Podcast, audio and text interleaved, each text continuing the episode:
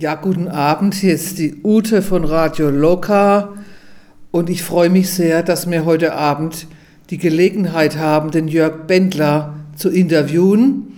Ich kenne ihn schon länger und äh, es wird sicher eine interessante Sendung.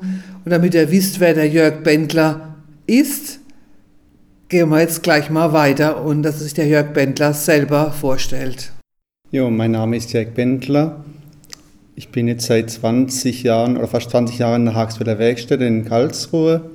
Bin da so seit 15 Jahren Werkstattrat, davon 13 Jahren Vorsitzender des Werkstattrates.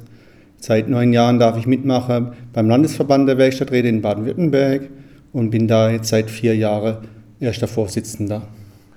Jörg, wie würdest du deine Hauptaufgabe als Werkstattrat äh, grob umreißen? Meine Hauptaufgabe ist, ähm, dass ich ähm, die Interessen der Beschäftigten wahre. Du, das heißt also, ähm, mich einsetze du für den Lohn, für den Urlaub, ähm, für, wenn es um die Pausezeit geht, alles, was so ähm, im Gesetz steht. Also im Prinzip in abgeschwächter Form die gleiche Aufgabe, was ein Betriebsrat hat. Das heißt, du vertrittst alle Belange, die uns im Werkstattalltag begegnen. Und wir haben soeben im, so ein bisschen so im Vorgespräch eigentlich sondiert, dass uns ganz besonders heute Abend die Löhne in der Werkstatt interessieren.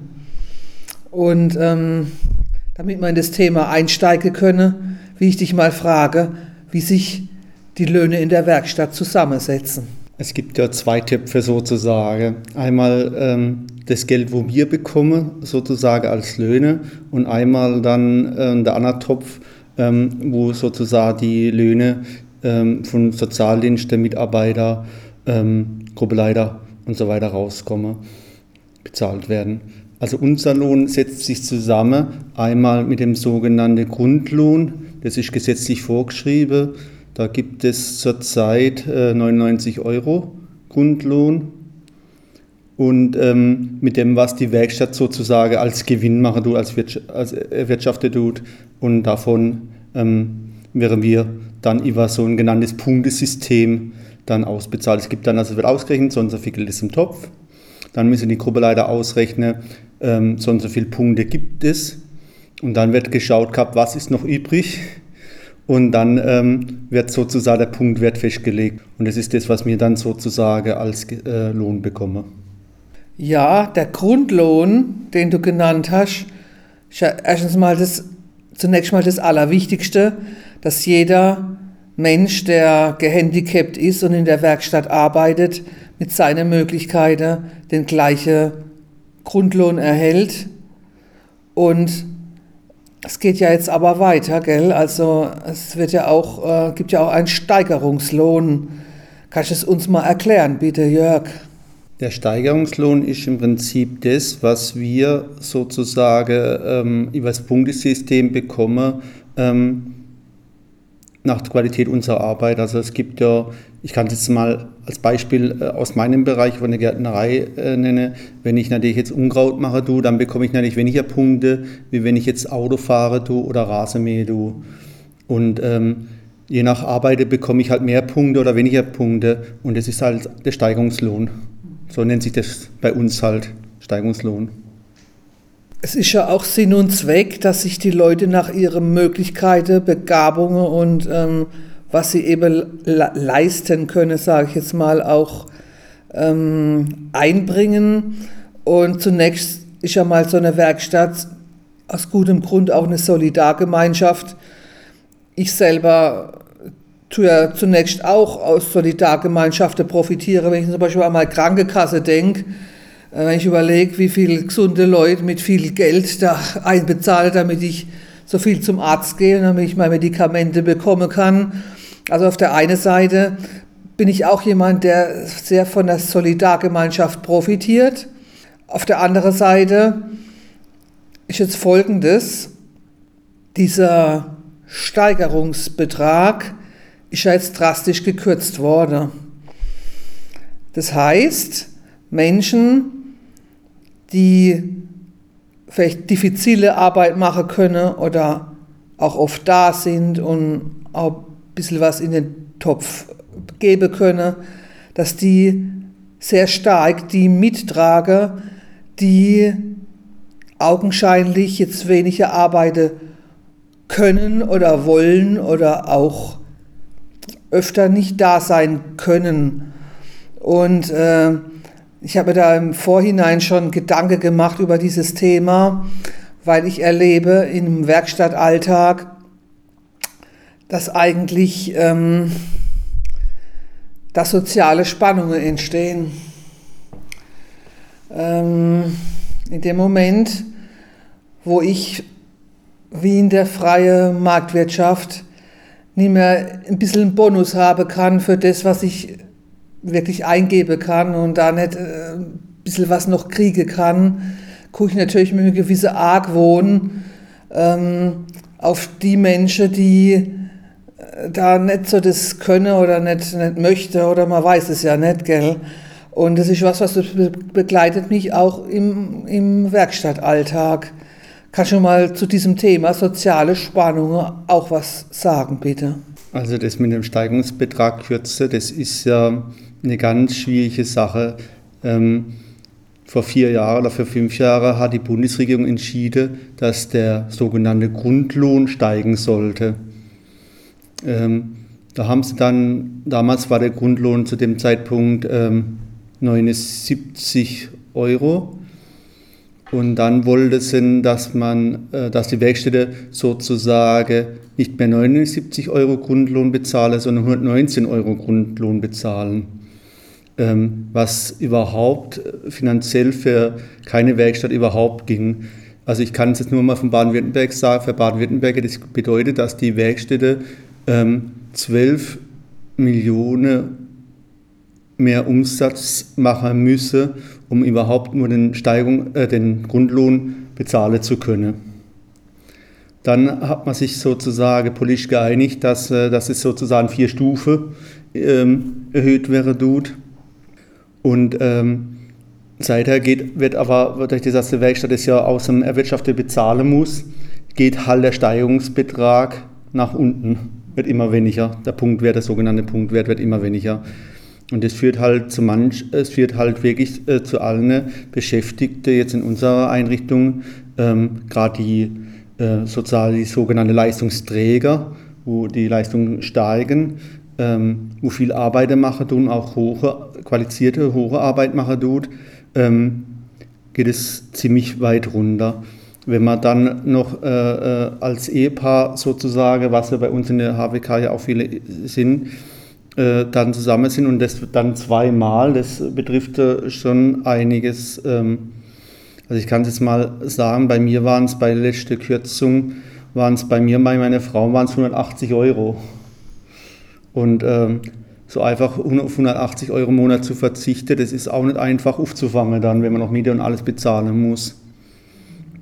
Das ist also echt schwierig.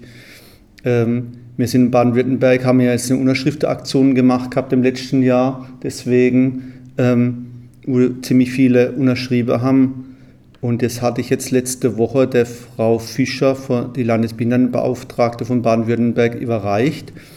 Und dann haben wir ausgemacht gehabt, dass wir auch ähm, nochmal einen Termin machen, wo dann auch Mitarbeiter vom Sozialministerium dabei sind, wo wir das ganze Thema auch nochmal besprechen, weil wir brauchen bis Januar brauchen wir in Baden-Württemberg ähm, eine Zwischenlösung.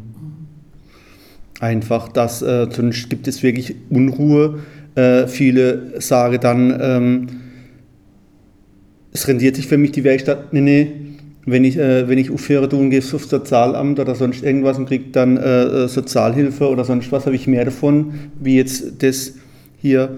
Ähm, dann wäre, wird alles teurer durch den ganzen Ukraine-Krieg. Ähm, und es geht halt auf Dauer nicht so weiter. Das bisschen Absurde ist ja an dem Ganzen, dass wir uns mit diesem sozialen Kleinkrieg ja auf einem sehr niedrigen Niveau bewegen und dass im Grunde die Arme gegen die Arme ausgespielt werden. Und ja, wir bewegen uns ja auf einem ganz niedrigen Niveau, ja das Problem. Und deshalb will ich jetzt auch nochmal überleiten zu, zu einer zu einem Konstrukt, das zurzeit durch die Werkstatt geistert, des Basislohns, das mal, äh, wenn ich es richtig verstehe, dafür sorgen soll, dass äh, ein in der Werkstatt arbeitender Mensch das Minimum, was er zum Lebensunterhalt braucht, durch die Werkstatt selbst erwirtschaften können soll. Kannst du mal was zum Basislohn bitte sagen? Das Basisgeld ist, ähm, kommt, ist eine Idee von uns Werkstatträte. Also es gibt ja auch die Bundesvereinigung Werkstatträte Deutschland. Und da ist, ähm, sagen wir mal, vor viele Jahre, also vor vier, fünf Jahren entwickelt. Ähm, das wäre so, dass dann jeder in der Werkstatt, egal wie stark was er arbeiten kann in der Werkstatt, eine Summe X bekommen tut. Ähm, in dem Fall hat, war das, ist es ausgerechnet nach dem äh, Durchschnittslohn in Deutschland. Das wäre jetzt in dem Fall 1400 Euro und dazu noch den Lohn von der Werkstatt bekommen tut, sodass man nicht mehr auf Sozialhilfe angewiesen wäre, nicht mehr ähm, jedes Mal aufs Amt rennen muss. Es ist so leider ja so, dass man bei uns in, in der Werkstatt einen Lohn bekommen tut. Wir sehen ja die Kollegen, die Grundsicherung bekommen, jedes Mal aufs Amt rennen und müssen ja dann ähm, sich das neu ausrechnen lassen, ob sie nicht zu viel jetzt von der HWK kriegen, ob sie dann weniger vom Amt kriegen und es würde damit alles wegfallen. Das war ja wie die Idee damals zum Bundesteilhabegesetz, als es rausgekommen ist, jetzt auch ein Bundesteilhabegeld bekommen geben solle. Das war ja damals die Idee vom Staat. Ähm, das haben sie ja dann ganz schnell fallen lassen wieder. Und das ist im Prinzip die gleiche Idee vom Werkstattrede Deutschland, dass es das Basisgeld kommen, dass man Summe X im Monat bekommen tut, äh, mit dem wo man gut zurechtkommen und gut leben kann.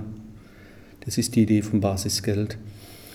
Zurzeit gibt es ja gerade eine Studie von der, von der Bundesregierung, ähm, da wird gerade überprüft gehabt das Basisgeld, äh, der Grund, äh, der, das Mindestlohn und das sogenannte Arbeitsfördergeld, äh, ob man das nicht erhöht. Und die drei wäre gerade geprüft durch eine Studie äh, von der Bundesregierung. Was man gesagt haben, ist aber die Studie geht zu lang die sind jetzt in Verzögerung schon, die soll jetzt bis Ende 25 gehen und wir brauchen jetzt eine Lösung. Zumindest mal eine, Lösung, äh, zumindest mal eine Zwischenlösung brauchen wir jetzt, weil es kann nicht sein, dass, wir, dass, dass die Menschen, dass wir krank sind. Ich meine, jeder von uns hat einen Grund, warum was man in Werkstatt ist. Ähm, sei es aus körperliche äh, Gebreche oder psychische oder geistige Ding ist und dann äh, muss man sozusagen noch immer über das Leben kämpfen, weil, weil man von der Werkstatt auch noch immer weniger kriegt. Die Arbeit wird immer mehr in der Werkstatt, aber der Lohn äh, wird immer weniger. Und das kann es einfach nicht in Deutschland, in so einem reichen Land einfach nicht sein. Jörg, wie viele Menschen arbeiten in Deutschland in Werkstätten für behinderte Menschen? Wie viele, wie viele Menschen betrifft es, was wir jetzt gerade sprechen? Wenn man die Menschen jetzt in ganz Deutschland nehmen, wo in, nur im Arbeitsbereich einer Werkstatt arbeitet, also eine sogenannte WFBM, dann sind es nur im Arbeitsbereich um die 340, 345.000 Menschen etwa, ähm, wo in ganz Deutschland in, in einer Werkstatt arbeitet. Und das ist halt schon eine hohe Zahl. Ähm, und vor allen Dingen, was dann ja noch dranhängen tut, wenn es uns Menschen nicht gäbe würde, uns äh, sogenannte äh, Menschen mit Handicap nicht geben würde, wo in der Werkstatt arbeiten, dann wäre ja, wenn man das Ganze dann mal auf arbeitslose Zahlen rechnen würde, so was da noch alles dranhängt, die ganze Sozialdienste, die ganze Gruppeleiter, die ganze Pflegesätze, die Geschäftsleitungen und alles Mögliche auf so eine große Zahl. Ich meine, ich kann ja, ich weiß jetzt ja bei uns, wir sind etwa 1000 äh, Menschen Arbeitsbereich bei uns in der Werkstatt. Und wenn man das ganze Unternehmen rechnet und die HWK, kommen wir ja über äh, um die 2200 Menschen etwa mit Sozialdienste, Geschäftsleitung, Gruppeleiter, Wohnheim, Mitarbeiter, alles rechnet tut, kommt man ja fast auf so eine Zahl um die 2000 ungefähr. Also das ist schon viel, was da noch alles dran hängt. Also ich kann als Beschäftigte sagen, wir arbeiten nicht nur viel, wir schaffen auch Arbeitsplätze. Äh, blöder Witz am Rande, wir schaffen auch die Arbeitsplätze auf dem Sozialamt, die dann jeden Euro, den wir mehr verdienen, gleich wieder gegenrechnen mit äh, andere Sachen und so weiter. der ganze, der ganze Apparat hängt da eigentlich dran an den Rechnungen. Aber Spaß beiseite, wir, wir arbeiten schon viel und schaffe Arbeitsplätze. Und ähm, wenn ich es vielleicht abschließend von, von meiner Seite noch sagen darf, ich bin oft hin und her gerissen im Spannungsfeld von all dem, was wir jetzt gesagt haben, dass ich auf der einen Seite natürlich schon überlege, warum ich nicht mit dem, was ich Begabung habe, äh, woanders damit landen kann und auch vielleicht ein bisschen mehr erwirtschafte. Auf der anderen Seite gibt es auch immer wieder Tage und Zeiten, wo ich das Gefühl habe, ich bin auch ein Stück weit abhängig von diesem etwas, von diesem festen Rahmen, wo ich dann eben auch mal anrufen kann und sage, äh, ich habe, was weiß ich, es geht mal schlecht, ich, ja. Also es ist auch immer so ein, ein Abwäge, was, äh, was traue ich, was, was kann ich mir zutrauen, ja, was kann ich mir zutrauen. Aber ja, gut, das wollte ich jetzt noch einfach dazu sagen. Ähm, vielleicht magst du ein abschließendes Wort noch sprechen, Jörg. Es wird immer so gesagt, dass, man, dass die Werkstatt da ist, um uns fit zu machen für den ersten Arbeitsmarkt. Das mag ja recht schön sein, aber da muss sich auch der erste Arbeitsmarkt verändern und die Gesellschaft verändern und bereit sein, überhaupt für uns äh, Arbeitsplätze zu schaffen. Ich meine, wir brauchen, wir haben Kollegen, die sind im Rollstuhl, die sind geistig zwar ganz fit, aber körperlich so eingeschränkt haben, dass sie sich überhaupt nicht bewegen können. Und da muss halt dementsprechend auch der Arbeitsplatz so, so sein, dass die auch arbeiten da können. Und das ist ein gesellschaftliches Thema auch.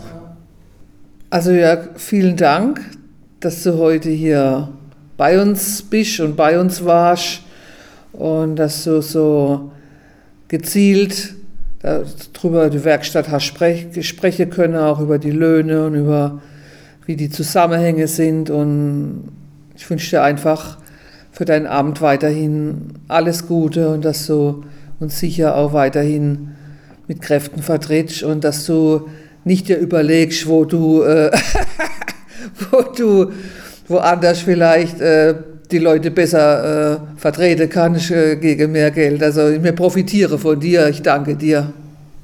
Danke Ute für die schönen Worte. Keine Angst, ich bleibe ich bleib euch erhalten. Ich bleibe euch erhalten. Ich habe es nicht vor, irgendwo an der Stadt zu machen. Ich fühle mich so wohl in der Werkstatt. Ich bleibe euch erhalten.